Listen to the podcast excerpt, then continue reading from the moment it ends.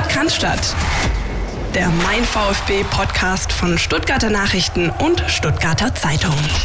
Es ist grün Donnerstag. Normale Menschen machen an Tagen wie heute Maultaschen. Wir nehmen einen Podcast auf. Philipp Meisel, ich grüße dich.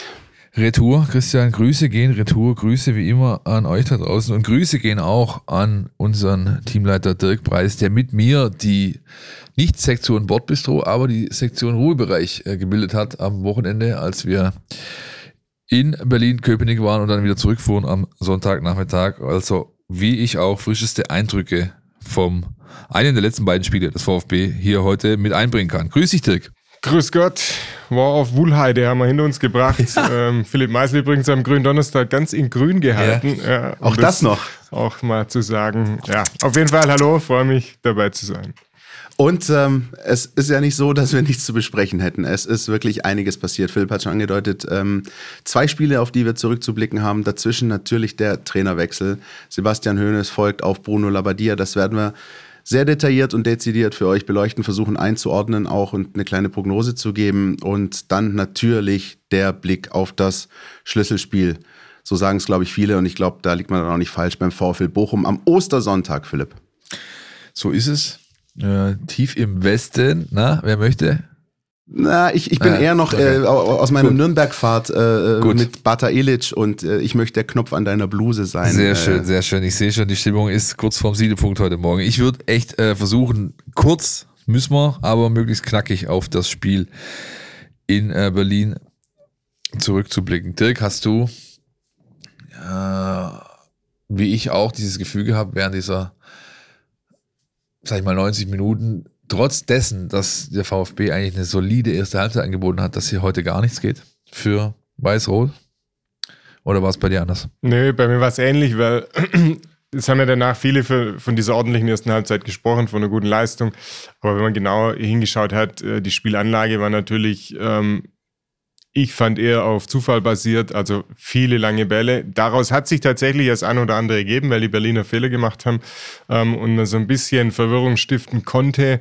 Aber so, so richtiger äh, Mega-Fortschritt äh, fand ich es nicht. Und deshalb ging es mir wie dir, dass ich äh, schon dachte, okay, ähm, die spielen ordentlich mit, haben auch ihre Chancen. Aber irgendwie, wenn die Berliner da einen Gang hochschalten, und das konnten sie einfach an dem Tag, dann geht es auch wieder schief.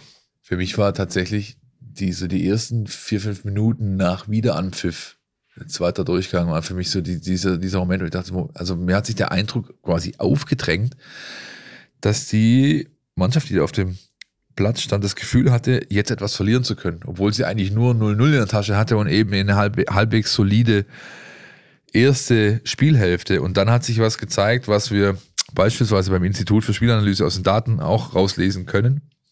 Äh, die Mannschaft, die nach der Pause, also die Minute 45 bis 60, die meisten Tore erzielt, traf in der Bundesliga, traf auf die Mannschaft, die zumindest aktuell in dieser Phase die meisten Tore kassiert. Und so konnte Union es dann für sich regeln, auch wenn es, wie gesagt, freundliche Unterstützung sowohl vom VfB als auch äh, vom War aus Köln gab, der ein Tor, das eigentlich wegen Abseits auf dem, vom äh, Schiedsrichterteam auf dem Feld nicht gegeben äh, werden wollte, dann doch gezählt hat und das 2 zu 0 war der Deckel auf dem Topf, oder?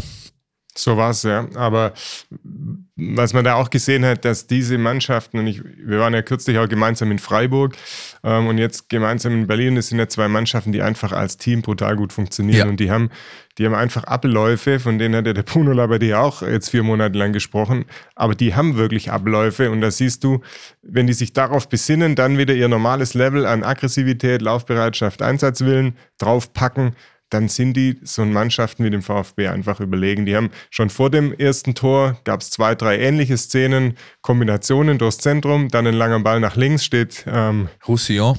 Genau, steht der Außenverteidiger ähm, oder der Außenbahnspieler blank, weil die das Spiel davor nach innen gezogen haben. Der steht blank, flank nach innen. Dort werden sie gefährlich. Dreimal das gleiche Schema, beim dritten Mal hat es geklappt.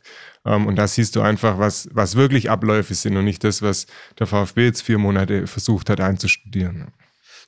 Dem kann ich mich eigentlich nur anschließen. Ich finde es auch gut, Dirk, dass du gerade auch das Freiburg-Spiel nochmal angesprochen hast. Das war durchaus vergleichbar, fand ich. Ja, auch da der VfB sogar mit einer Führung in die Pause gegangen in Freiburg. Äh, in, in Berlin war es dann noch ein 0-0. Aber irgendwie hatte man Und ich glaube, egal ob man vor Ort war wie ihr oder vorm Fernseher wie ich, so ein bisschen den Eindruck, wenn Union oder respektive Freiburg, wenn die solche Teams da mal anziehen und mit, mit der ersten Chance vielleicht auch das erste Tor erzielen, dann wird es halt schwierig. Und dann zeigt sich genau der Unterschied. Und dann, wenn man vielleicht wenn man sich das Spiel anschauen würde, ohne die Tabellenkonstellation zu kennen, ja, äh, aber dann am Ende sieht, wie das Ding ausgeht, dann weiß man hinterher, warum die eine Mannschaft oben um die internationalen Plätze spielt und die andere Tabellenletzte ist.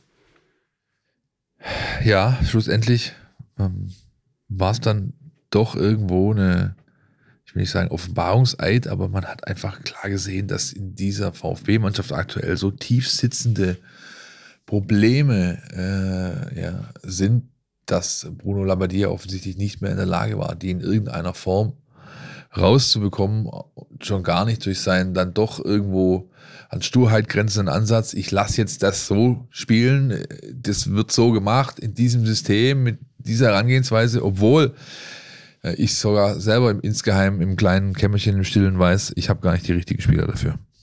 Und Jetzt haben auch dich, Dirk, mit reingeholt hier in die Runde und beziehungsweise ihr beide wart ja in Berlin. Nehmt mich und nehmt auch mal die Hörer mal mit. Was ist denn dann nach dem Spiel passiert? Ich glaube, dazu haben wir jetzt alles gesagt. 3-0 ging es aus. Aber was, was habt ihr danach so wahrgenommen? An Aussagen gab es ja nicht wirklich ganz viel und schon gar nicht gegenüber den TV-Kameras.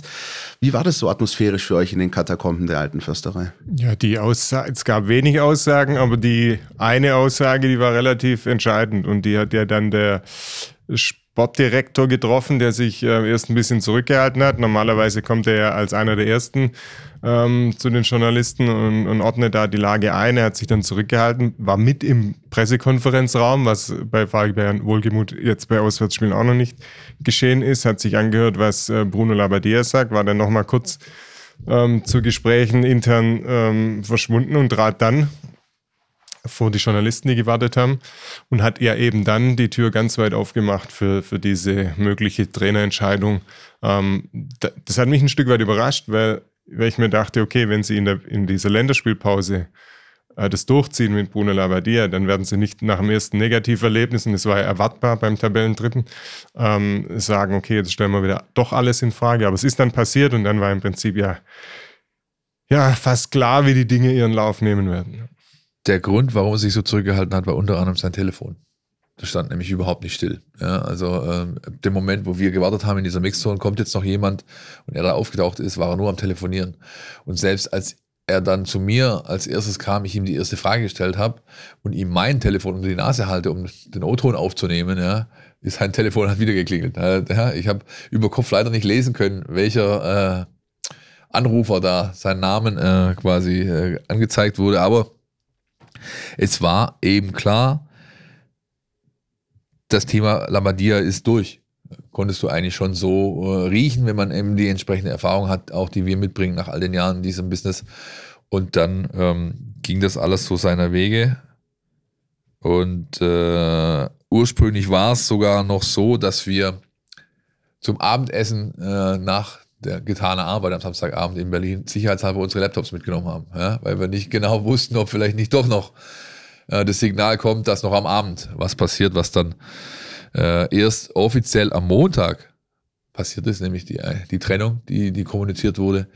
Und äh, aber ich glaube, jeder, der am Sonntag äh, da so ein bisschen in den Club reinhorchen konnte, respektive beim Auslaufen war und gesehen hat, wie Bruno Labbadia da agiert hat, dem war klar, der wusste natürlich schon am Sonntagmorgen, was die Uhr geschlagen hat, der erfahrene Trainer. Und es ehrt ihn vielleicht sogar ein Stück weit, dass er da noch wahrscheinlich zähneknirschend, aber ruhig bleibend in seiner Arbeit nachging, wohl wissen, dass er eigentlich schon freigestellt ist. Und wie du es gerade schon gesagt hast, wenn man den VfB ein bisschen länger betreut, äh, journalistisch, dann ist man wirklich auf alles vorbereitet. Wer erinnert sich an die fast schon legendäre Demission von Markus Weinziel am Samstagabend, glaube ich, kurz vor 22 Uhr nach dem Spiel in Augsburg. Äh, jetzt ja. hat es Oder gedauert. Tim Walter kurz vor Weihnachten. Oder Tim Walter kurz vor Weihnachten, kurz vor äh, Andruck sogar, wenn ich, äh, wenn ich mich richtig erinnere. Also, dass es gerade noch so äh, in die Printmedien äh, reingenommen werden kann. Dieses Mal war es dann, ich habe nochmal genau nachgeschaut in meinen Outlook, am Montag um 16.53 Uhr. Da flatterte die E-Mail mit der Pressemeldung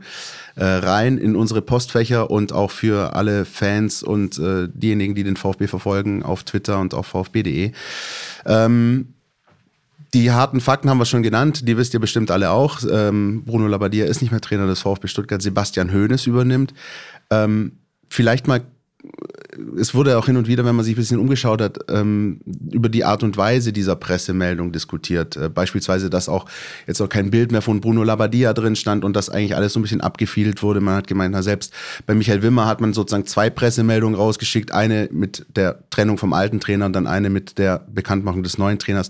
Seht ihr da einen Punkt oder ist das äh, eurer Meinung nach einfach auch der, der Hektik und, und der, der Schnelllebigkeit geschuldet, dass das so ähm, abgefrühstückt wurde?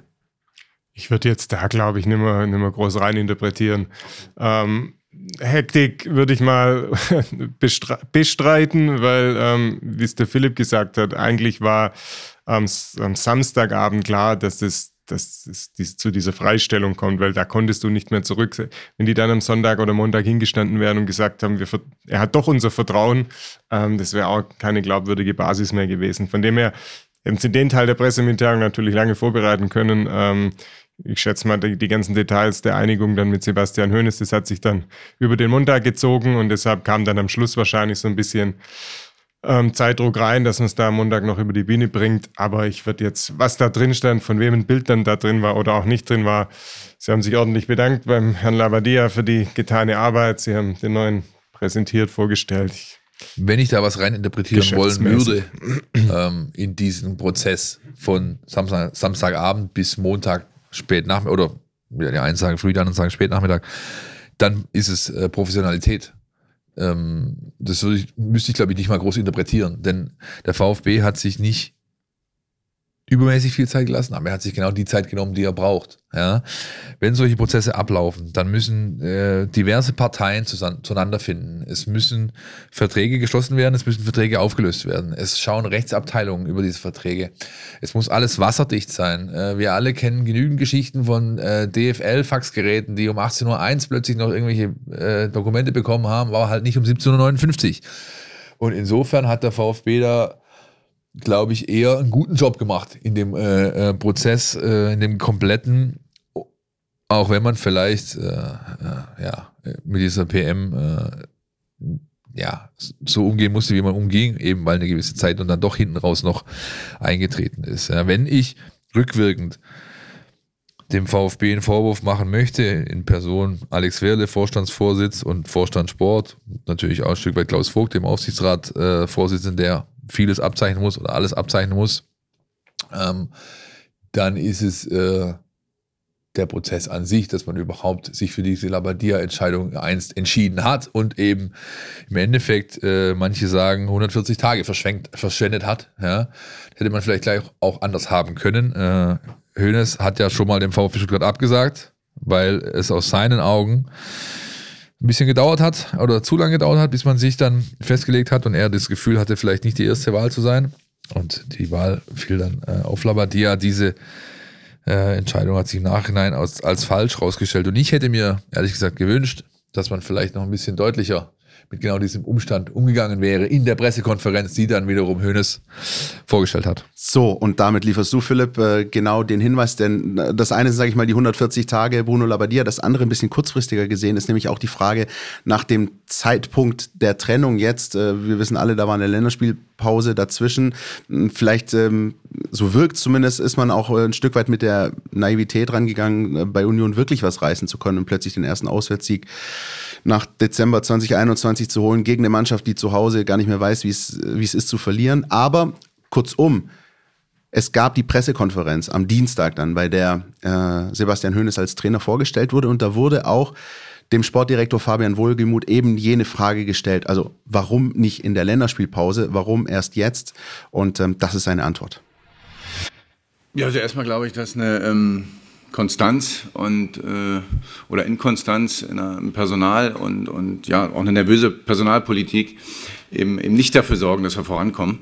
Und deshalb haben wir natürlich in ja, vielen, vielen Gesprächen, auch von Spiel zu Spiel, die Lage neu bewertet und haben natürlich ähm, mit Bruno erörtert, dass wir ihm in der Länderspielpause oder uns gemeinsam die Chance geben, auch ähm, ja, das nächste Spiel gegen Union noch äh, gemeinsam äh, bestreiten zu wollen und äh, ja, haben auf eine Trendumkehr gehofft. Und wenn man sich das Spiel auch gegen Union wenig genauer anguckt, äh, war das ja, Ergebnis dann vielleicht doch nicht ganz hundertprozentig verdient und haben auch wieder eine gute Halbzeit gespielt. Aber ähm, wie gesagt, die Trendumkehr hat da nicht stattgefunden und deshalb sind wir dann am Sonntag ähm, ja, zu der Entscheidung gekommen, uns, uns äh, voneinander zu trennen. Und ich finde schon, dass man, dass man äh, ja, in der Bewertung der Lage auch ein bisschen vorsichtig, ähm, wenn ich heute so die Medien gelesen habe, ein bisschen vorsichtig äh, bei der Wortwahl sein muss. Ähm, ja, wenn es zu lange dauert, wie Sie es gerade beschrieben haben, das ist eine Hängepartie. Und ähm, wenn es von heute auf morgen passiert, dann ist es ein abgekartetes Spiel. Ähm, uns war immer wichtig, auch im Innenverhältnis, äh, dass wir mit den Hauptbeteiligten offen, ehrlich und ja, in dem Fall auch diskret umgehen. Und äh, alle Beteiligten waren über jeden Schritt, den wir getan haben, informiert und ähm, haben jetzt auch gestern noch mal ein langes Gespräch mit äh, Bruno Labbadia geführt und das war dann am Ende eine sehr respektvolle Trennung.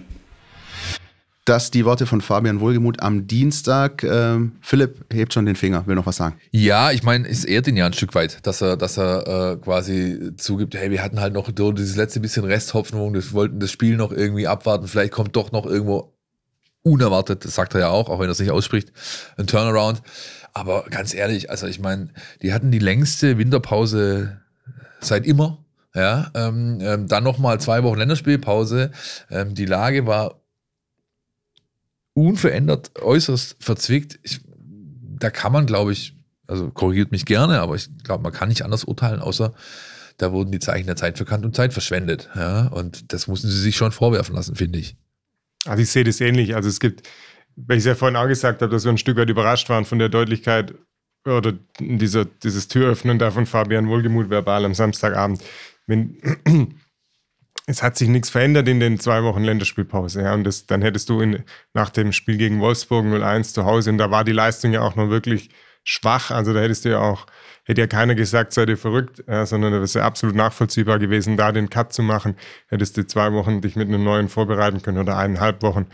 Ähm, und wärst dann nach Berlin gefahren, Jetzt hat so ein bisschen den Vorteil gehabt, natürlich, dass du mit dem Pokalspiel ein Erfolgserlebnis dem neuen Trainer dann, ähm, der das jetzt hat unter der Woche und vielleicht mit neuem Schwung nach Bochum fahren kannst. Ansonsten wäre er vielleicht in Berlin mit einem schwierigeren Spiel eingestiegen. Aber das darf eigentlich ja nicht der, der Entscheidungsgrundlage sein, sondern du hättest eigentlich diese Tage dann auch nutzen können, ähm, dass der, der junge Mann da mit der Truppe noch ein bisschen länger arbeiten kann vor seinem Auftakt.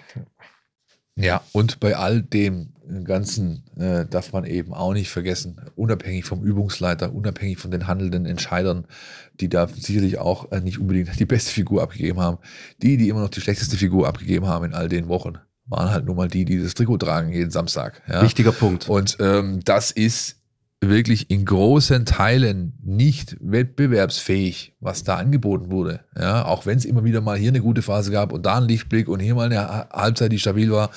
Aber Leute, wir reden hier über eine Fußballmannschaft, die unabhängig von ihrem Übungsleiter seit zwei Jahren knapp dasselbe Problem hat. Nämlich, dass sie nicht an ihren Leistungslevel anknüpft, das sie qua ihrer eigentlichen individuellen Klasse und Qualifikation eigentlich haben sollte. Ja, die kommt da nicht hin. Ja, und da kannst du offensichtlich ja egal, wen da vorstellen. Ja, das Problem bleibt. Und äh, da müssen sich schon auch die Kicker in den kurzen Hosen ganz gehörig äh, hinterfragen und äh, nächste Phrase vor der eigenen Haustüre kehren, ehe ähm, da andere Dinge vielleicht noch deutlicher in Frage gestellt werden. Ich meine, Franz Beckenbauer hat irgendwann mal gesagt, da könntest jetzt auch einen Hydranten an die Seitenlinie stellen. Das würde vielleicht dann auch irgendwie besser funktionieren. Aber wirklich, wenn man sich nochmal die Zahlen anschaut, Philipp, ganz kurz, unter, der, unter Bruno Labbadia, ähm, und jetzt komme ich mal mit den Daten, mit denen du sonst gerne spielst, ähm, wenn man sich da die erwarteten Tore und erwarteten Gegentore und den erwarteten Punkteschnitt anschaut, dann ist der VfB in der Labbadia-Zeit erwartete Tore Platz 8, erwartete Gegentore Platz 7, erwartete Punkteausbeute Platz 8, hat aber am Ende nur unter elf Spielen sechs Punkte geholt.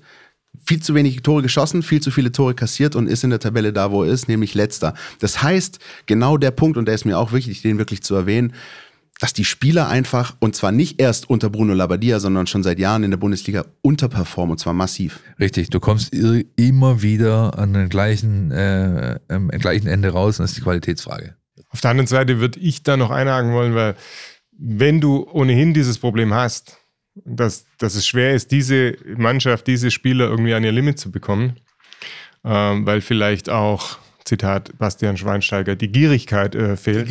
ähm, Gierigkeit? Ja, ähm, sehr gut. dann, wenn du dann noch anfängst, die auf fachfremden Positionen aufzustellen und dann nicht einen, äh, weil du jetzt vielleicht eine Problemzone hast und sagst, da probiere ich den mal aus, sondern dass am Ende vielleicht vier oder fünf Leute auf dem Platz stehen, die nicht dort spielen, wo sie ihre äh, besonderen Stärken haben und die vielleicht auch am besten einbringen können, dann ziehst du der ja nochmal Qualität aus, den, äh, aus, dem ganz, aus der ganzen Nummer. Ja, und bei aller Polyvalenz, die heute ein Spieler haben muss, es gibt nun mal Spieler in diesem Kader, die auf bestimmten äh, Positionen ihre Stärken haben. Und wenn du, du bewusst wochenlang woanders aufstellst, und da rede ich nicht nur von Waldemar Anton, da gibt es ja noch andere Beispiele, ein Mittelstürmer Silas, den Achter Endo, den Linksverteidiger in der Viererkette Sosa, der einfach in der äh, Dreier-, Fünfer Wingback-Position besser aufgehoben ist. Also da gibt es schon ein paar, die einfach auch nicht dort gespielt haben, wo sie ihre Stärken haben.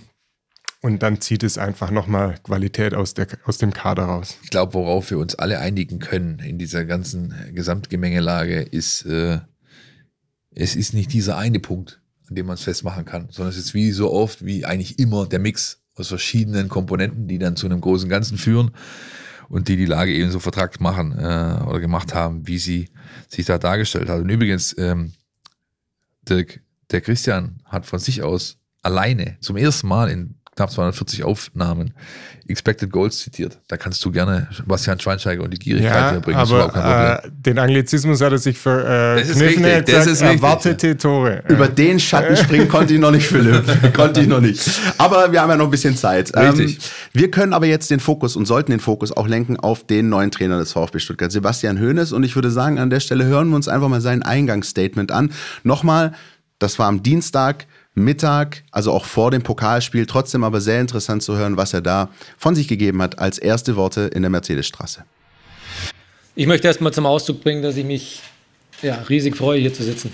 Ähm, an dieser Stelle natürlich auch mich bedanken bei Fabian, bei Alexander für die, für die vertrauensvollen Gespräche, die wir geführt haben. Äh, natürlich auch das Vertrauen, das mir jetzt geschenkt wird.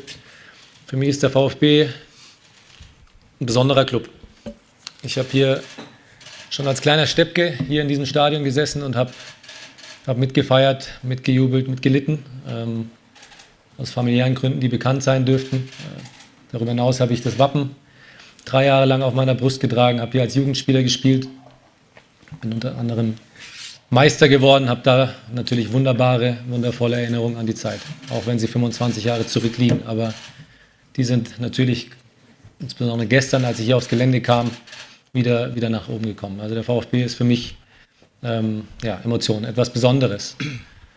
Und trotzdem geht es natürlich darum, ähm, ja, direkt drei Aufgaben zu bewältigen. Ich habe es gestern schon verlauten lassen. Wir müssen und wir werden morgen eine große Herausforderung haben mit, mit dem ersten Pokalspiel. Für mich das erste Pokalspiel. Wir wollen eine Runde weiterkommen. Die zweite Aufgabe, und das ist natürlich äh, die Challenge, äh, ist auch nächstes Jahr in der ersten Liga äh, mit dem VfB Fußball zu spielen.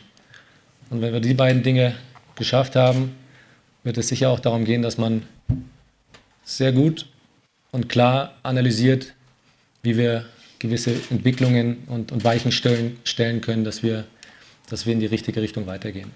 Das sind die Aufgaben, auf die ich mich freue. Und ich glaube auch sehr fest an an die Mannschaft. Ich glaube fest an den VfB Stuttgart. Und genau deswegen sitze ich hier.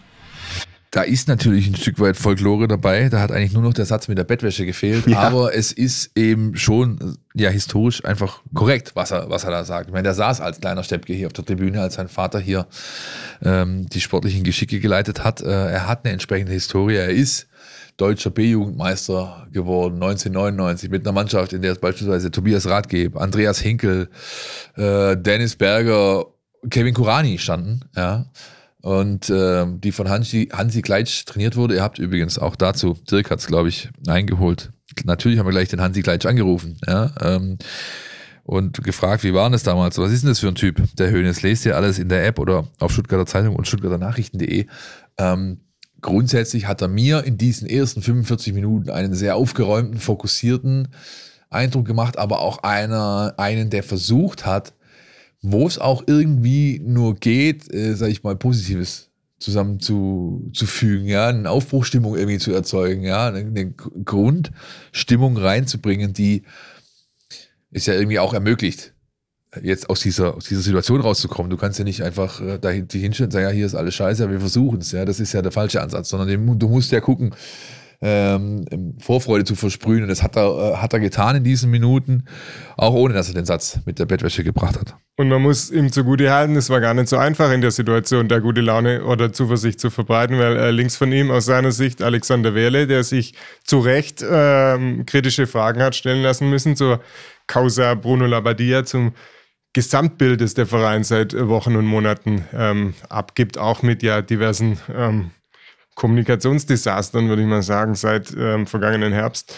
Äh, rechts von ihm dann Fabian Wohlgemuth, der ja, dem wahrscheinlich auch nicht klar war, wo er da reingeraten ist, also im äh, Dezember oder November dazu gesagt hat und im Prinzip der Trainer schon feststand, äh, mit dem er dann arbeiten darf und der jetzt auch ja, mit der ganzen Sache umgehen musste und ebenfalls kritisch natürlich beäugt wird. Und da sitzt du dann in der Mitte und sollst die Zuversicht und Hoffnung verbreiten für die letzten ähm, acht Spieltage plus Pokalspiel beim Tabellenletzten. Also das ist auch nicht so ganz einfach. Von dem her fand ich auch, hat er das ähm, am Anfang wirklich für seinen ersten Auftritt sehr gut gelöst. Und viele haben mir dann auch gesagt, hey, ähm, endlich mal wieder so ein bisschen, äh, ja, vielleicht auch unbelastet da einer äh, auf dem Podium, der, der da nochmal versucht, was zu reißen. Zyniker haben gesagt, äh, bei den Bildern, die da eingelaufen sind von der Pressekonferenz und, und Dirk hat es gerade angesprochen, Wohlgemut äh, links, äh, Werle rechts und in der Mitte ein lachender Sebastian Hoeneß. So. Man sieht genau auf dem Bild, wer hier erst seinen ersten Tag hat beim VfB. Ne? Ja, äh, Spötter haben auch, äh, oder findige Twitter-Nutzer haben auch gleich äh, natürlich klar gesehen, dass äh, Kollege Hoeneß die Zeit genutzt hat, um sich einen sogenannten Rooney machen zu lassen, ja? nämlich wieder plötzlich volles Haupthaar äh, äh, zu tragen. Aber das ist äh, hier völlig nebensächlich. Ähm, ich fand es gut, dass er quasi so eine Art äh, Drei-Punkte-Plan ausgegeben hat. Ja? Und der sagt ja auch irgendwo das aus, was jetzt wirklich wesentlich ist, nämlich die Reduzierung auf genau das, auf das Wesentliche. Wir haben jetzt hier Nürnberg schnappen, Geld einsacken, Halbfinale mitnehmen, äh, im Idealfall Schwung erzeugen, ja, positive Grundstimmung verstärken. Und dann eben die Fokussierung auf diese letzten acht Spiele oder vielleicht zehn, wenn man in die Relegation muss und dann erst äh, hinsetzen, eine messerscharfe Analyse machen. Bis dahin kein Firlefanz, sondern einfach das Wesentliche angehen, äh, konzentriert arbeiten. Ich fand es sogar tatsächlich witzig, da kommen wir gleich dazu, dass er dann, hat er dann gestern Abend äh, in Nürnberg noch gesagt, dass er es eigentlich gar nicht schlecht fand, so wenig Zeit zu haben, bis dann dieses Spiel anstand. Der hatte einfach 30 Stunden Schlaf, muss auch noch irgendwann. Das war im Endeffekt eine Ansprache, ein leichtes äh, Abschlusstraining, ein bisschen Taktikeinheit noch in, äh, äh, eine Einheit mit, mit äh, Standards in Nürnberg noch vor dem Spiel und das war's. Ja? Also er kam gar nicht in die Gefahr zu sagen, ich mich jetzt hier zu verzetteln und zig Sachen aus der Schublade rauskramen, um die dann versuchen umzusetzen, sondern nein, nur das Notwendigste, nur das Wesentliche, das machen, darauf konzentrieren, das bestmöglich auf den Platz bringen und das hat dann schlussendlich, wenn auch mit einer Halbzeit-Anlaufzeit in Nürnberg ganz gut geklappt. Womit wir beim Pokalspiel sind. 1. FC Nürnberg gegen den VfB Stuttgart, Viertelfinale. Und ja, ähm, was ich sehr interessant fand, und gut, dass du es auch angesprochen hast, Philipp, ähm, ich bin auch im Stadion gewesen äh, vor Ort und habe das gesehen. Und wir haben uns vor allem ähm, in der Pause Gedanken gemacht, weil ich glaube, jeder hat gesehen, dass im ersten Durchgang der VfB schon noch auch mit einiger Portion Unsicherheit da ans Werk gegangen ist und nicht immer ganz gut aussah. Aber ähm, wir haben uns tatsächlich dann auch die Gedanken gemacht und gesagt, so, jetzt hat Sebastian Hoeneß seine erste Halbzeitansprache beim VfB. Und jetzt gucken wir mal, ob die wirkt und ob die was ähm, sozusagen zum Positiven äh, herstellt. Und das ist in meinen Augen, ich glaube auch in Augen vieler passiert, oder? Die zweite Halbzeit war dann schon gut. Ja, er hat es nachher, ähm, hören wir vielleicht auch gleich, wenn wir den Einspieler noch hören, ähm, tatsächlich mit Matchplan erklärt diese Diskrepanz zwischen den beiden Spielhälften. Der Gregor-Preis und ich, die vor Ort waren, wir haben uns das beide, und das liegen wir, glaube ich, nicht allzu falsch, schon auch mit äh, bis zum äh, Strich gefüllten Pampers erklärt. Also du hast wirklich gesehen, diese Mannschaft, die da rauskam, die hatte ihre Verunsicherung immer noch in den Kleidern, ja, in den Knochen. Und wenn ich beispielsweise sehe, was ein Wataru Endo da gestern Abend angeboten hat über weite Strecken des Spiels, ja, dann ist das nicht das, was der Kapitän eigentlich zu leisten imstande ist. Dem hast du, der war fast gehemmt gewirkt. Ja. Ähm, Äh, Atta Karasor kam äh, nach einer Spielpause jetzt, in Union hat er nicht gespielt, kam auf den Platz, der hat, dem hast du den Kompass reichen können, um die Kabine überhaupt zu finden in der Halbzeit. Ja, der hat eine sehr schlechte erste Durchgang gespielt, wurde dann konsequent besser.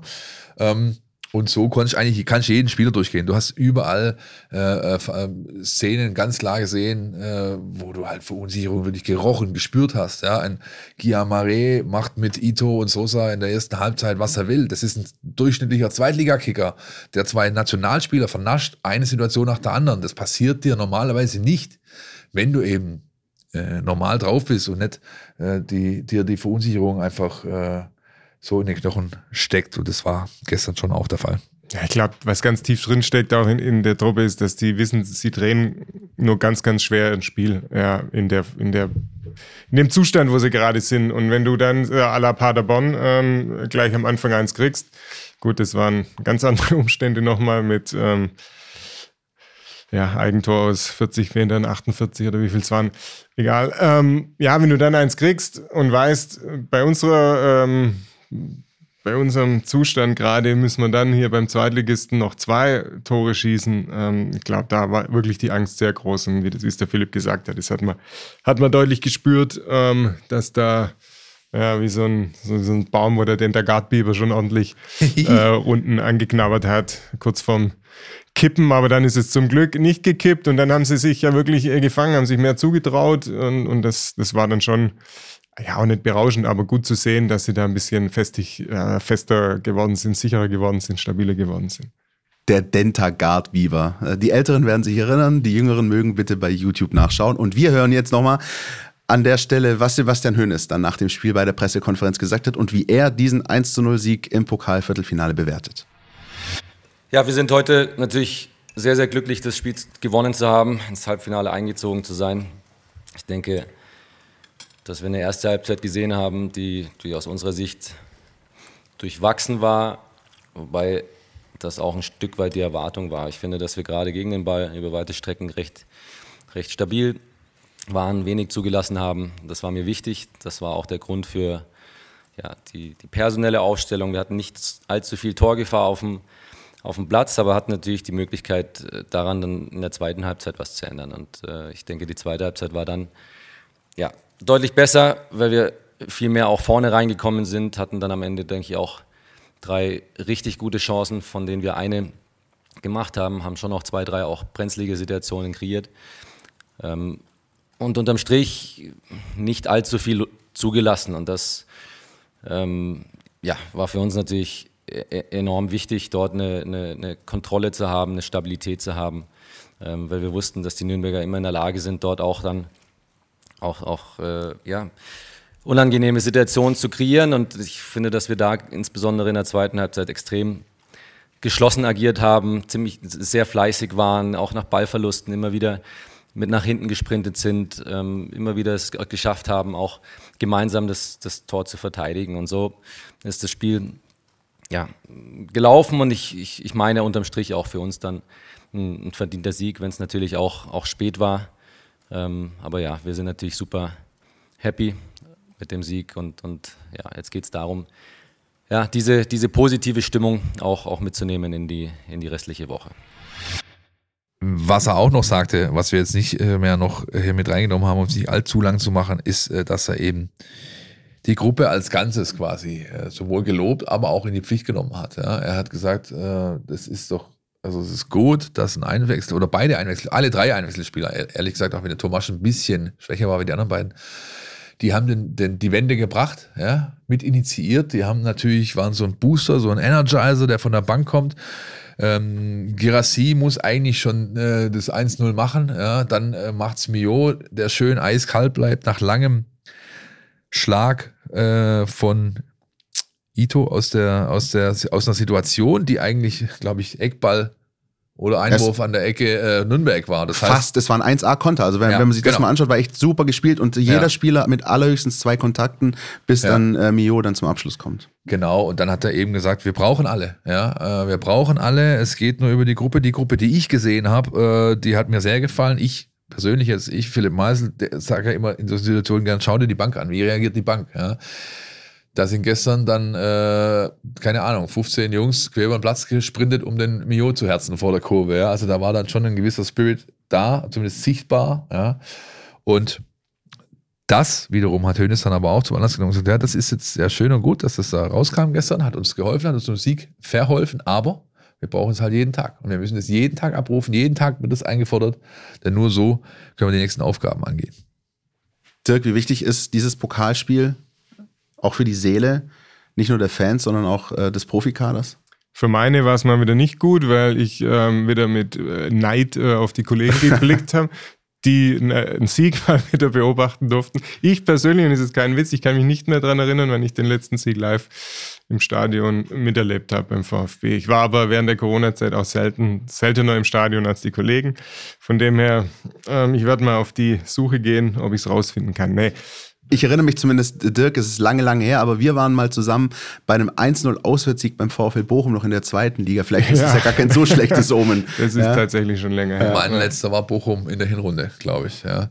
Ähm, der Gregor, das ist ganz witzig, wir sind natürlich nach Hause gefahren gestern, wie viele, wie 10.000 oder über 10.000 Stuttgart-Fans auch natürlich mit dem obligatorischen Stau auf der A6 und der irgendwann so kurz zwischen, irgendwo zwischen Kreisheim und, und, und Heilbronn, der Gregor so Gedanken, Gedanken versucht, du sag mal, ey, weißt du, was mir gerade auffällt? Sag ich, nee, was denn? Ich glaube, ich war jetzt bei drei Auswärtsspielen der Saison und ich habe dreimal gewonnen. und das in so einer Saison. Ja, das ist ja quasi der, gar nichts Er, warum. er ist ja ja. der Pokalreporter. Das ist ja der Pokalpreis, ja, der mit äh, Dresden, Paderborn, äh, Nürnberg, da, was war's?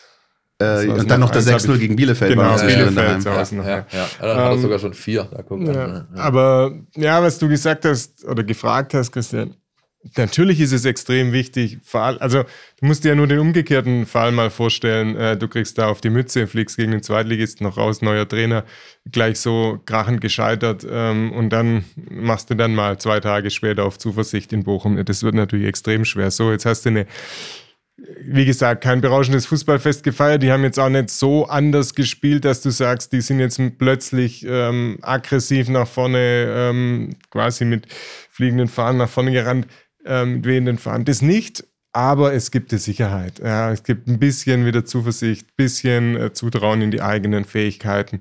Und das ist ja, da bist du ja um jeden Fitzel, den es gerade gibt, froh, den, den du da mit reinnehmen kannst. Das war ist wahrscheinlich weniger. Das hat Bruno Labbadia schon nach dem sensationellen 2 zu 0 gegen den ersten FC Heidenheim, wir Kenner sagen, die bessere A-Jugend des ersten FC Heidenheim, hat der da auch schon Zuversicht rausziehen wollen. Da ist vielleicht nicht ganz so glaubwürdig, aber jetzt zumindest Pokalspiel mit dem Erreichen des Halbfinals, Zweitligist geschlagen, immerhin bisschen Stabilität wieder erlangt und auch ein neues System mehr gespielt, wieder dieses äh, dann doch mal vielleicht eher das, was zur Mannschaft passt, wie es der Sebastian Hönes ja auch gesagt hat. Ich habe ich hab vier gute Innenverteidiger, warum spiele ich nicht, also spiele ich mit Dreierkette, habe ich drei auf dem Platz, ohne dass ich einen fachfremd irgendwie aufstellen muss. Diese Dinge ähm, können dann schon jetzt ein, wieder ein Mosaiksteinchen zum Guten sein, mehr aber auch noch nicht. War, aber, war aber auch mit der Grund, äh, warum wir uns in der ersten, im ersten Spieldurchgang angeschaut haben und haben gesagt, sag mal, ey, die kennen dieses System, die können es rückwärts furzen, hätte Mehmet Scholl gesagt, weil sie es dreieinhalb Jahre unter Matarazzo gespielt haben, die kennen es doch. Wie kann es sein, dass sie so eine Halbzeit dahinlegen? Ja, da, da stimmt ja gar nichts, ja, da, von Abläufe, Routinen. Ähm, da kommst du dann aber auch wieder bei dem Punkt Verunsicherung raus. Wenn du eben, wenn es dir so tief in den Knochen steckt, dann ähm, äh, kann es eben auch sein, dass du nicht in der Lage bist, äh, wieder auf einen Modus umzuschalten, den du eigentlich in dir drin hast, weil du in den letzten Jahren so verinnerlicht hattest oder es äh, verinnerlichen musstest. Was es dir noch gibt, Dirk, ähm, ist nicht nur Sicherheit. Es gibt ja auch ein kleines Pölzerchen auf dem Konto. Ja. Das ist richtig. Ich habe äh, einen Twitter-Nutzer, der hier im Raum steht, hat äh, gestern Abend noch den äh, billigen äh, Gag gebracht, der 3,5 Mio Euro Schuss. Ja, und ähm, Ich sag mal so, ich war es nicht. Und Ja. dann gibt es noch einen. Dann bleibt nicht viel übrig. Ja, aber das ist natürlich auch nicht, sag ich mal, in der aktuellen Situation, in der der VfB steckt, nicht unbedingt vernachlässigbar, weil nicht wenig Geld. Gut, gehen vielleicht so 50.000 ab, denn äh, das DFB-Sportgericht oder Schiedsgericht verhängt pro gezündeter Pyrofackel eine Strafe von 1.000 Euro und so rund 45, 50 waren es locker, die da gestern Abend geleuchtet haben, aber natürlich ist, bleibt eine Summe über, mit der der VfB ähm, ja, die chronisch klammen Kassen wenigstens ein bisschen äh, besser ausstatten kann. Und dann stehen im Halbfinale des DFB-Pokals der Tabellen vierte, fünfte, sechste und achtzehnte in unter den letzten vier sozusagen mit RB Leipzig, Eintracht Frankfurt, dem SC Freiburg und dem VfB eben. Ähm, Auslosung Sonntag 19 Uhr, gespielt wird am 2. 3. Mai. Jetzt klinge ich fast schon wie der Ziehungsleiter vom DFB. Thomas ähm, Hissensberger ja. äh, gibt Ja. den Ziehungsleiter dieser Ziehung am Sonntag, die Losfee. Alfred Gislason, Handball-Bundestrainer aus Island, also deutscher Bundestrainer, aber gebürtiger Isländer. Ja. Irgendwelche Wunschgegner für euch? äh, Oder, also ich bin ehrlich, mir ist es völlig bums, Also- Hauptsache ein Heimspiel. Ich hätte, ähm, wenn Labadia noch da gewesen wäre, war, wäre meine Entscheidung klar, aber sie ist es eigentlich trotzdem. Ja. Ich will, dass äh, die Neuauflage von 2013, ich will Freiburg, ich will Freiburg zu Hause, ich will eine ordentliche Show von der Tribüne und ich will den Finaleinzug. Ja. Und äh, das wäre so das, was ich mir wünschen würde. Der Auch Willi wenn- ist gestorben. Der ne? Willi, der Willi ist, ist gestorben, ja. auch wenn das natürlich nach sich ziehen würde, dass beispielsweise potenzielle Relegationspartien verschoben werden müssten, an denen der VfB teilnimmt, weil, oder möglicherweise teilnimmt, weil das DFB-Pokal Endspiel eigentlich zwischen diesen beiden Terminen liegt. Das heißt, Aufstiegs-, Abstiegsrelegation erste Liga, zweite Liga,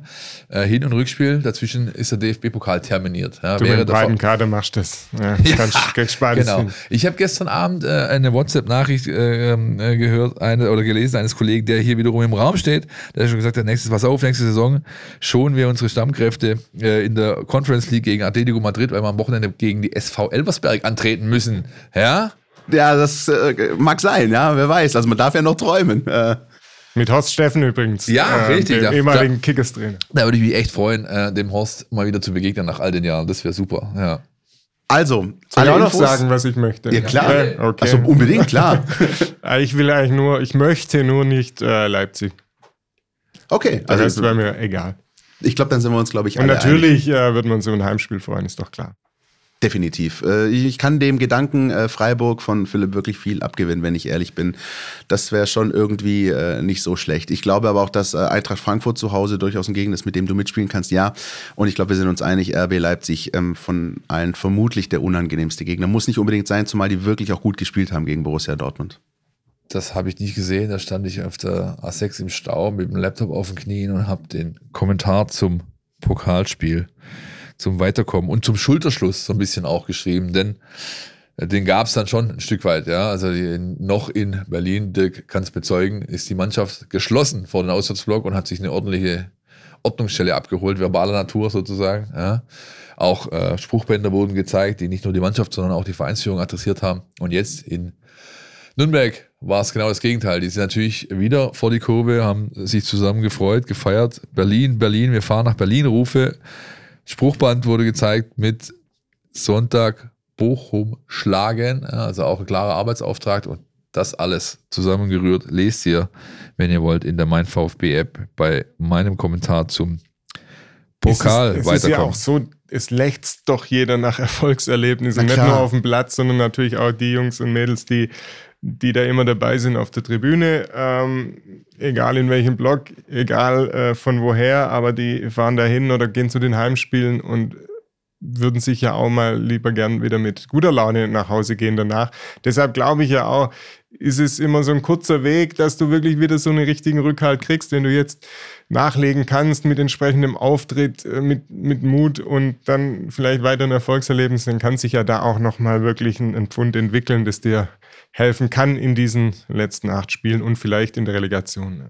Und über dieses erste der anstehenden acht Spiele sprechen wir gleich. Das Auswärtsspiel beim VfL Bochum vorher. Gehen wir aber in die Werbung.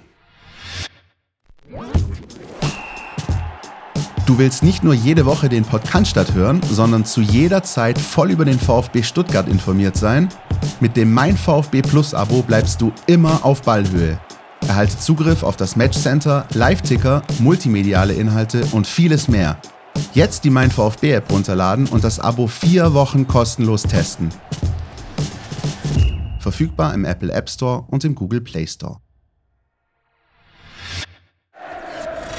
NLZ News. Neues von den Nachwuchsmannschaften. Ja, tut mir das, äh, mega leid für meine Mannschaft, dass wir am Ende der, nach dem Spiel jetzt mit einem 1-1 mit leeren Händen dastehen gefühlt, weil wir extrem viel Aufwand betreiben, um, um das Spiel zu gewinnen. Wir haben zwei Riesenchancen, müssen in Führung gehen. Das sind hundertprozentig machen wir nicht. Dann macht der Gegner aus keiner Chance ein Tor. Also der Gegner hat heute keine einzige Torchance gehabt. Ähm, und wir machen weiter Aufwand, Aufwand, haben Chancen über Chancen. Zweite Halbzeit nicht mehr ganz so dringend zwingend, aber trotzdem genug, um das Spiel hier auch zu drehen. Und das ist halt schade für meine Mannschaft. Wir müssen da einfach weitermachen und uns da nicht unterkriegen lassen. Aber im Moment ist es sehr, sehr frustrierend, weil, wie gesagt, äh, der Aufwand steht nichts im Vertrag äh, gegenüber. Das war Heiko Gerber, Trainer der VfB Frauen nach dem 1:1 gegen Freiburg St. Georgen. Ähm, das dritte sieglose Spiel nach Wiederaufnahme der Saison. Mittlerweile sind es, meine ich, sechs Punkte Rückstand auf den Tabellenführer. Und Dirk, du konntest dich auch nochmal mit Heiko Gerber unterhalten gestern, hast du gesagt. Ja, wir haben nochmal kurz, das könnt ihr auch äh, bei uns sehen, nochmal kurz zusammengestellt, äh, wie die Lage jetzt ist. Ähm, zweiter Platz, sechs Punkte tatsächlich. Aufstieg scheint in weiter Ferne, das, das große Ziel. Ähm, und wir haben auch nochmal aufgezeigt, äh, wie groß das Verletzungspech eben war in dieser Saison, haben das nochmal zusammengestellt. Ähm, man neigt ja immer dazu, wenn Trainer auf das Verletzungspech äh, verweisen, das nicht als Ausrede gelten zu lassen. In dem Fall ist es schon, glaube ich, liegt die, die Sache ein bisschen anders, ähm, weil das waren ja acht, neun Stammspielerinnen, die teilweise gefehlt haben. Und das haben wir gestern nochmal besprochen. Er sagt auch, ähm, Sie haben da auch viel überlegt, geredet intern im Trainerteam, haben sich auch mal vor die Mannschaft gestellt und, und gefragt, passt es so, wie wir es machen? Weil sie ja, haben auch gesagt, dann liegt es denn an unserem Training, dass wir hier ständig Verletzungen haben. Ähm, kam aber wohl die Rückmeldung, dass das alles passt, die, die glücklich sind, so wie es wie es angegangen wird, wie trainiert wird und so weiter. Und es sind natürlich auch keine muskulären Verletzungen, meistens die, die hatten, sondern wirklich ganz üble Dinge, Kreuzbandrisse, Meniskusrisse, ähm, ausgegoogelte Ellenbogen und solche Sachen. Ja, also er weiß um die Lage, sagt, okay, wir können es nicht mehr aus eigener Kraft schaffen, ähm, wollen aber trotzdem da sein, sollte der Tabellenführer TSV Neuenstein äh, doch noch irgendwie eine kleine Schwächephase kriegen. Also gilt es schon irgendwie weiter zu punkten. Zwei, drei Spielerinnen kommen jetzt so langsam wieder zurück.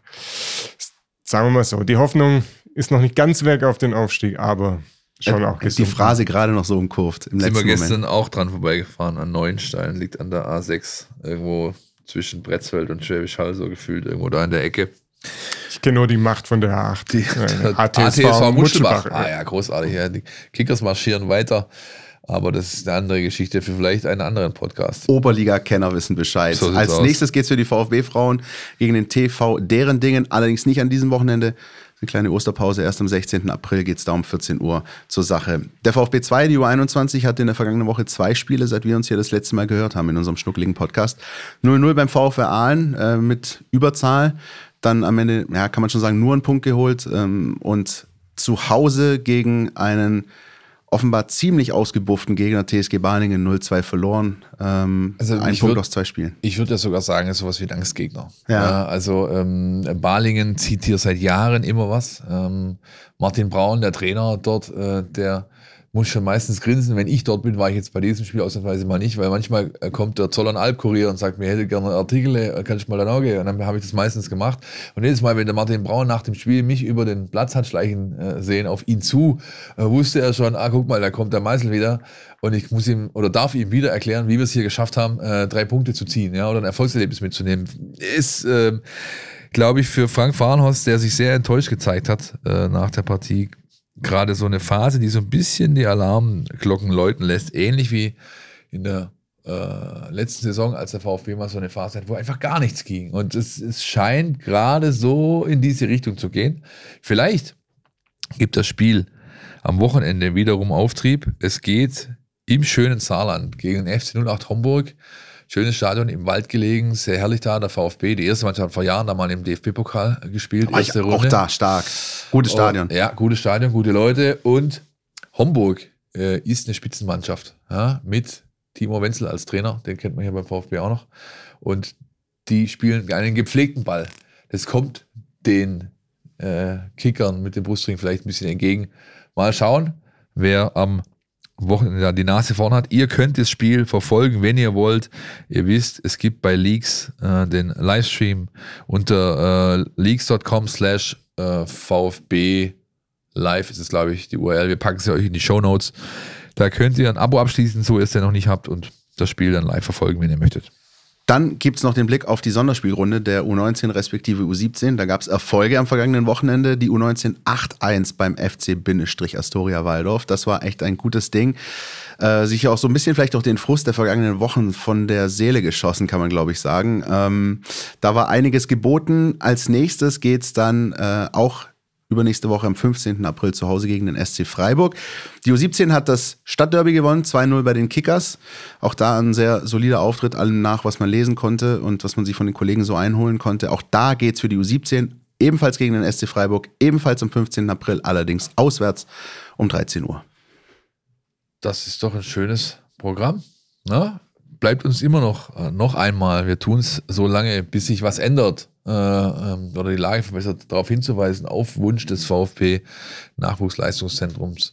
Es werden immer noch Gasteltern gesucht, dringend sogar. Meldet euch bei m.brugger.vfb-stuttgart.de oder unter der 0172 7611 514, wenn ihr jemand seid, der einen VfB-Jugendspieler aufnehmen könnt oder aber äh, jemand kennt, der das vielleicht könnte, dann ist der Herr Brugger euer Ansprechpartner.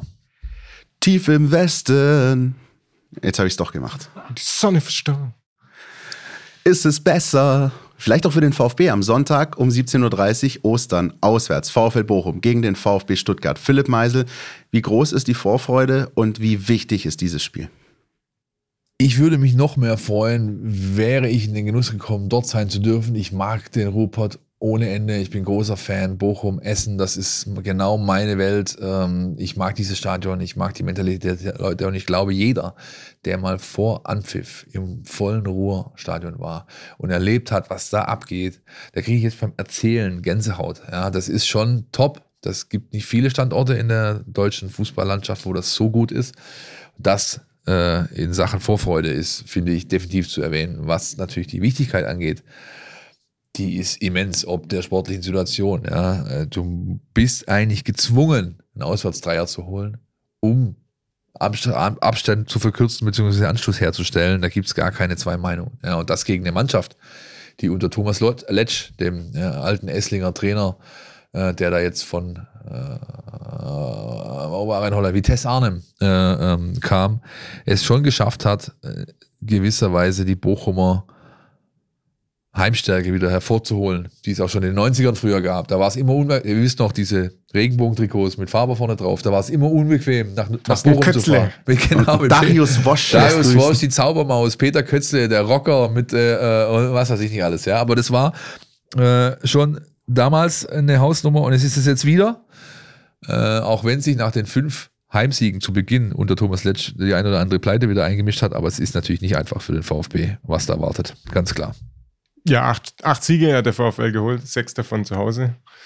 Ähm, und natürlich, äh, ich habe es ja kürzlich mal nachgeschaut, allein in der Zeit jetzt, in diesem Jahr, seit Wiederbeginn der Bundesliga, also zwei Rückrundenspiele noch und die ähm, restlichen der ne, zwei Vorrundenspiele noch und dann jetzt die Rückrundenspiele, hat der VfL schon sieben Punkte auf den VfB gut gemacht. Ähm, also 13 Punkte geholt, stehen jetzt sechs Punkte vor dem VfB und haben dadurch natürlich auch so eine gewisse komfortable, also sie sind natürlich auch noch lange nicht gerettet, haben aber in diesem Spiel am Sonntag natürlich eine deutlich komfortablere Position, weil sie sagen können, komm, macht mal, zeigt mal, ihr müsst ja. Also, und das könnte natürlich dem VfL zudem, dass sie richtig gut sind, also gut eingespielt sind und dass sie auch diese Schwächephasen, die sie hatten, ähm, immer wieder hinter sich lassen. Also sie hatten mal vier Niederlagen jetzt kürzlich hintereinander und jetzt zuletzt wieder äh, im Anschluss drei Spiele ohne Niederlage. Die haben zu Hause gegen Schalke verloren und da haben alle gedacht, puh, das war's jetzt. Vermutlich steht jetzt der erste Absteiger fest. Ja. Und dann kamen sieben Punkte aus drei Spielen.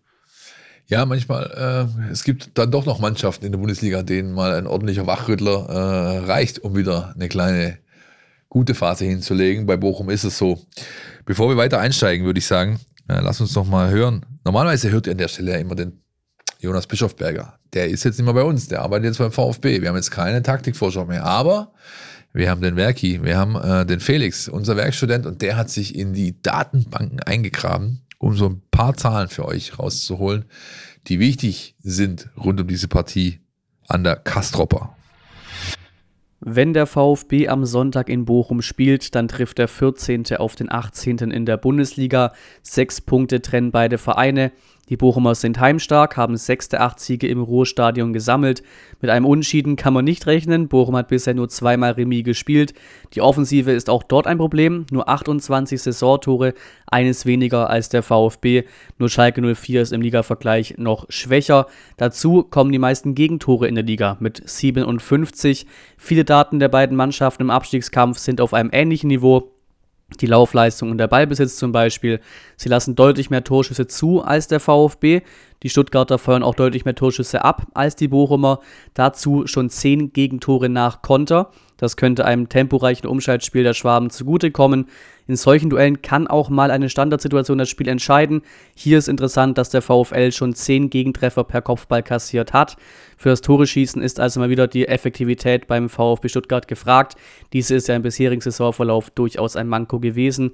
Nach Statistiken hat der VfB etwa sechs Tore weniger geschossen, als zu erwarten war. In der Letztabelle seit Ende September 2022 belegen die Bochumer den zehnten Platz mit 25 Punkten aus 19 Spielen. Der VfB hat im selben Zeitraum 15 Punkte gesammelt. Die letzten drei Spiele in Bochum hat der VfB Stuttgart nicht verloren, ein Sieg und zwei Unentschieden. Interessant ist in dieser Woche auch der neue Trainereffekt. Seit dem Wiederaufstieg 2017 wurden sieben Trainer beschäftigt beim VfB. Hoeneß ist ja noch ausgeklammert, da alle anderen Trainer in der Liga starteten und der neue VfB-Trainer ja gestern im DFB-Pokal. In den ersten Spielen gab es vier Siege, zwei Unentschieden, eine Niederlage. Hoeneß startete nur mit einem Sieg und dem Weiterkommen ins Halbfinale. Noch wichtiger wird aber ein neuer Trainereffekt natürlich im Spiel in Bochum sein. Vielen Dank, Felix. Also das unsere neue Stimme hier und ähm, hoffen, dass euch das auch noch mehr Einblicke gibt. Äh, einfach kurz zusammengefasst, was sind die wichtigsten Zahlen rund um das Spiel, das ansteht für den VfB am Wochenende. Ähm, womit wir, Philipp, bei unseren Player to Watch wären und irgendwie die zwei Namen, die da stehen bei mir auf dem Zettel, das, ist, das war so klar. Die zwei Namen, die da stehen, war so klar. Ja, hättest eigentlich nur noch einen äh, dazu äh, packen können, auf den das auch zutrifft, nämlich äh, Ex-VfBler trifft auf seinen alten Club. Ja, das wäre Takuma Asano gewesen. Den, den lassen wir für Dirk. Takuma Asano. Der Japaner, äh, der, der, wie, was haben sie genannt? Panther oder so, oder? Mit, seinem, mit seinem Krallenjubel, irgendwie sowas. Ja. Also muss ich wirklich sagen, gut, dann greifen wir den mal äh, kurz vorweg, äh, Takuma Asano. Wenn es ein Spieler, der wirklich fast bei Partisan Belgrad vor dem Aussteht und keine Rolle spielt, mittlerweile schafft heute absolut gestandener Bundesliga-Stürmer zu sein, regelmäßig Tore zu erzielen und auch übrigens Leistungsträger der japanischen Nationalmannschaft zu sein, konnte man ja bei der WM eindrücklich sehen. Sehr, sehr interessante Entwicklung. Ich habe trotzdem zuletzt an drei Treffern äh, ja. von Bochum direkt beteiligt. Ja. Übrigens auch sehr interessant, ähm, das geben die Matchfacts auch her, ähm, eine interessante Variante, mit der der VfL Bochum auch zum 1-1 in Frankfurt gekommen ist, lange Einwürfe. Ja? Also durch einen langen Einwurf, ganz simpel, einmal Kopfballverlängerung und schon bist du einschussbereit.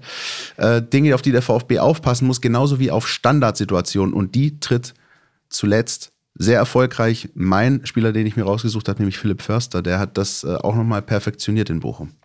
Und der andere, der das kann, der war auch für beim VfB, damals unter Jürgen Kramny ganz jung in die dritte Liga äh, gekommen. Spielmacher war mit 15 oder mit 14, glaube ich, hier schon aus äh, Wien gekommen in der Akademie. Kevin Stöger äh, ist dann über Umwege quasi zum etablierten Bundesliga-Profi geworden, war in Mainz, war in Paderborn, ist jetzt in Bochum, glaube ich, das, das zweite Mal sogar schon, dass er in Bochum ist und ist auch jemand, der ein ganz feines Füßchen hat. Dirk, du hast, ja. ihn, du hast ihn gesprochen, die Tage. Ja, ich musste aber noch kurz an Thomas Tamas Heito denken beim Stichwort lange Einwürfe. Ja, Aber es stimmt. hat jetzt hier natürlich nichts zu suchen. Ja, ich habe äh, mit Kevin Stöger tatsächlich telefonieren können.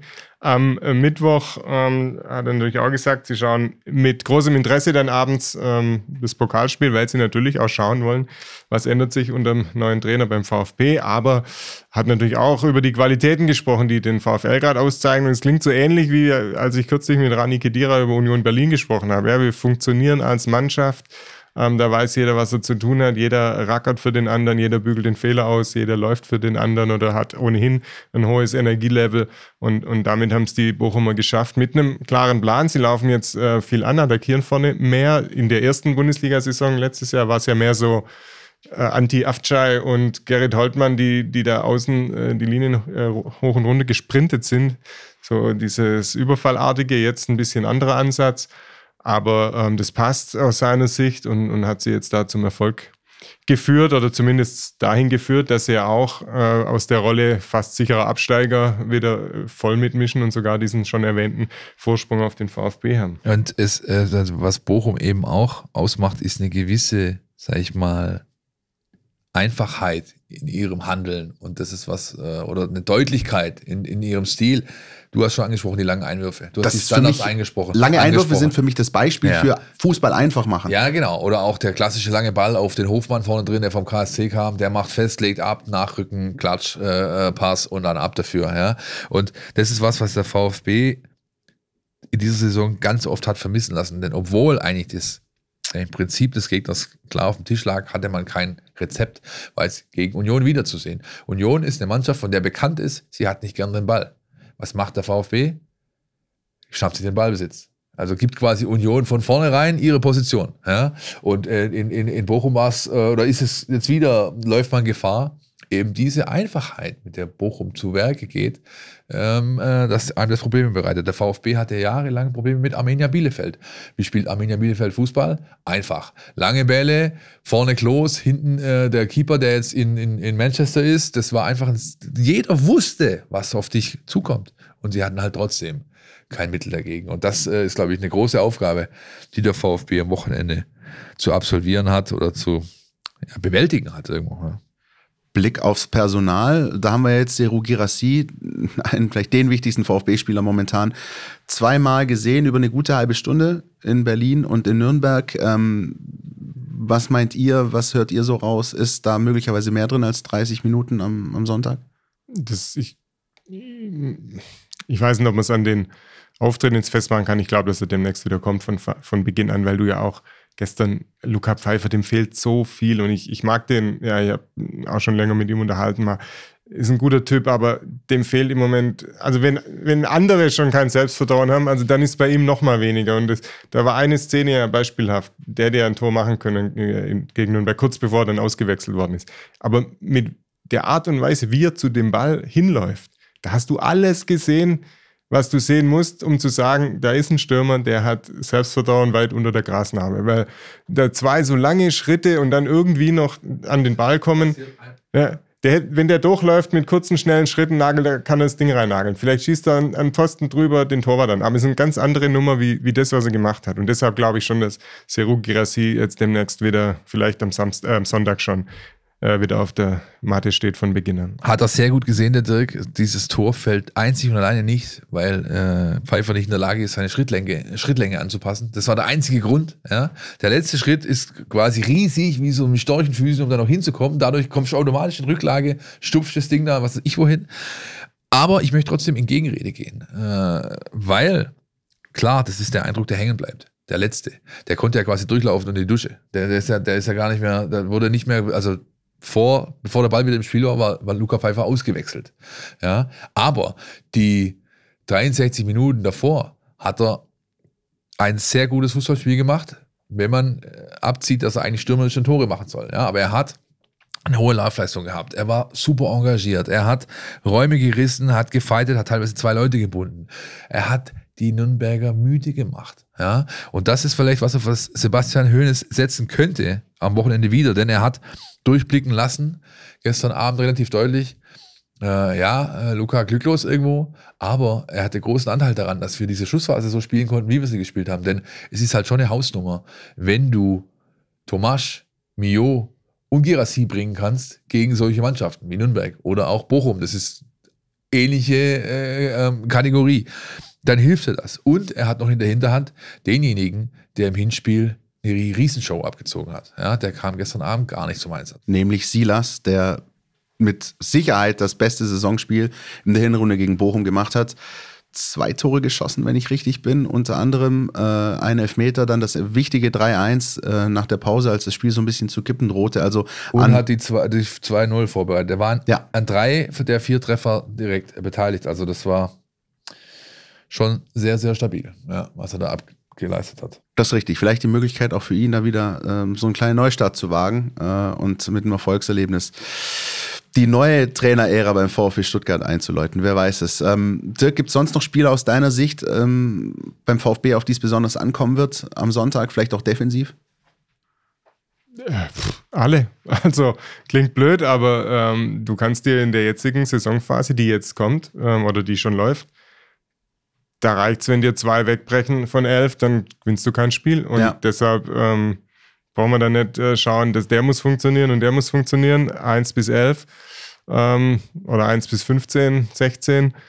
Ähm, sonst wird es schwierig. Also jeder, der reinkommt, volle Energie, jeder, der von Anfang an drauf ist, volle Energie, am besten noch ein bisschen eine Steigerung auf allem, also Energielevel, taktisches Level, äh, Mut und so, zu dem gestern, also zu Nürnberg.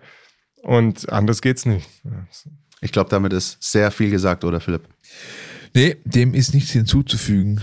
Äh, sage ich ja so gerne, sage ich jetzt wieder. Das kann man so stehen lassen. Äh, trotzdem ist es, glaube ich, wichtig, dass alle mit einer gewissen Vorfreude daran gehen. Ja? Äh, Bange machen gilt nicht. Und das gilt insbesondere eben für Sonntag. Wir werden das Spiel natürlich für euch beleuchten in allen Facetten. Äh, Ostersonntag 17.30 wie gesagt, ihr lest nicht nur am Sonntagabend alles zum Spiel bei uns, sondern natürlich auch am Montag, auch wenn da nochmal ein Feiertag ist, ähm, damit ihr da bestens informiert seid rund um dieses Spiel. Und ähm, bleibt uns natürlich noch zu sagen, meldet euch gerne bei uns, gebt uns Feedback. Wir freuen uns da jederzeit. Äh, At mein VfB auf allen möglichen Social-Plattformen. Und dann gibt es ja auch noch ein Newsletter von uns, von dem ich gelesen habe, dass wir sogar eine Spezialausgabe hatten diese Woche. Ne? Wir hatten eine, richtig, die hat der Dirk geschrieben, weil die Notwendigkeit gegeben war. Trainerwechsel äh, ist immer ja, was spezieller Moment in VfB-Saisons, kommt ja leider oft genug vor. Äh, wir hatten jede Menge Material, was wir euch unbedingt anbieten wollten und auch an diesem Donnerstag, wenn ihr diesen Newsletter, äh, in diesem Podcast hört, gleich um 16 Uhr, wenn er erscheint, wird noch eine erscheinen in den äh, frühen Abend rein, der nochmal die Lage jetzt zusammenfasst nach dem Auftaktspiel von Sebastian Hoeneß, nach dem Einzug ins Pokal-Halbfinale und vor dem Auswärtskracher gegen Bochum, während auch noch am Sonntag wer gegeneinander spielt? Die TSG Hoffenheim empfängt den FC Schalke 04. Das ist sogar das ganz späte Abendspiel noch am Sonntag nach dem VfB-Spiel um 19.30 Uhr. Also wer Ostern irgendwann im Laufe des Tages genug von Family Action hat, das guckt dann halt einfach Fußball. Ja, und natürlich wird sich da auch an dem speziellen Tabellenteil jede Menge tun vielleicht. Ja? Insofern ähm, ist es ein Blick, glaube ich, schon wert. Dirk, vielen Dank, dass du dir die Zeit genommen hast mit uns. Äh, Was steht jetzt noch an? Maultaschen machen oder? Nee, die sind seit gestern fertig. Ja. Sehr gut, alles klar. Und ich war aber nicht beteiligt, muss ich zugeben. Ja, aber sie, ich habe sie abends noch in den Kühlschrank geräumt, von dem her alles gut. Hast du deinen Teil Ja. dazu beigetragen?